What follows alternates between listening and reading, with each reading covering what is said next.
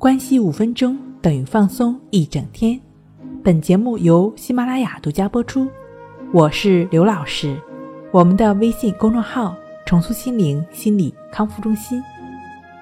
今天要分享的作品是：焦虑、强迫受性格的影响吗？这几点你必须知道。不管你是焦虑还是强迫，或者是会有一些睡眠障碍，他们发病的本质的原因都是类似的。今天呢，我们先来谈一谈焦虑、强迫的患者普遍具有的性格特质。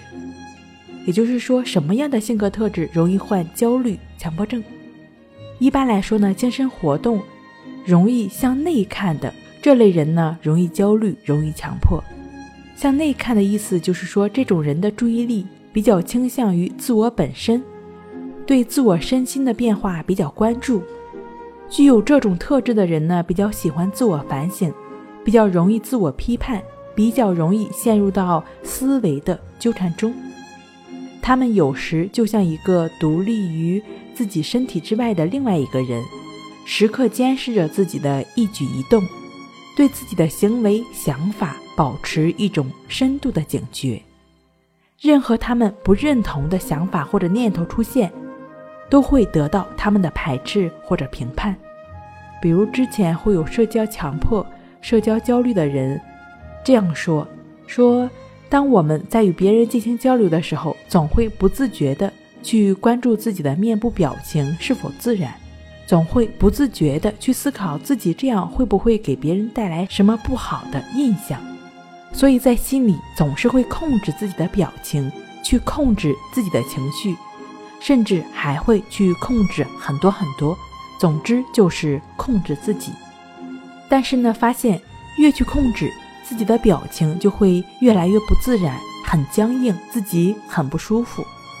从这里我们可以看到，这就是一般焦虑、强迫产生的过程。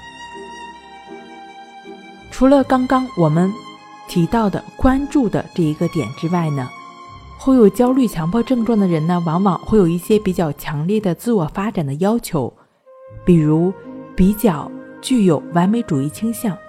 他们对自己的身心状态或者工作生活要求都比较严格，很容易把一些小的事情放大，然后就会形成心理学上所讲的自我攻击。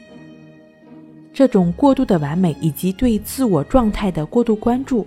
容易让一个人陷入内心的冲突中，一个对自我的攻击，另一个呢是。缺少现实体验的经验，于是呢就会形成强迫症的典型症状：强迫与反强迫。其实以上所列举的这些性格特质，都是由于不健康的思维模式，也就是说不健康的思维方式所导致。在这种不健康的思维方式的作用下，内心冲突呢就会不断的升级。外在的现实生活也就会陷入混乱，这样内在和外在不断的恶化，最终呢就会陷入恶性的循环中无法自拔。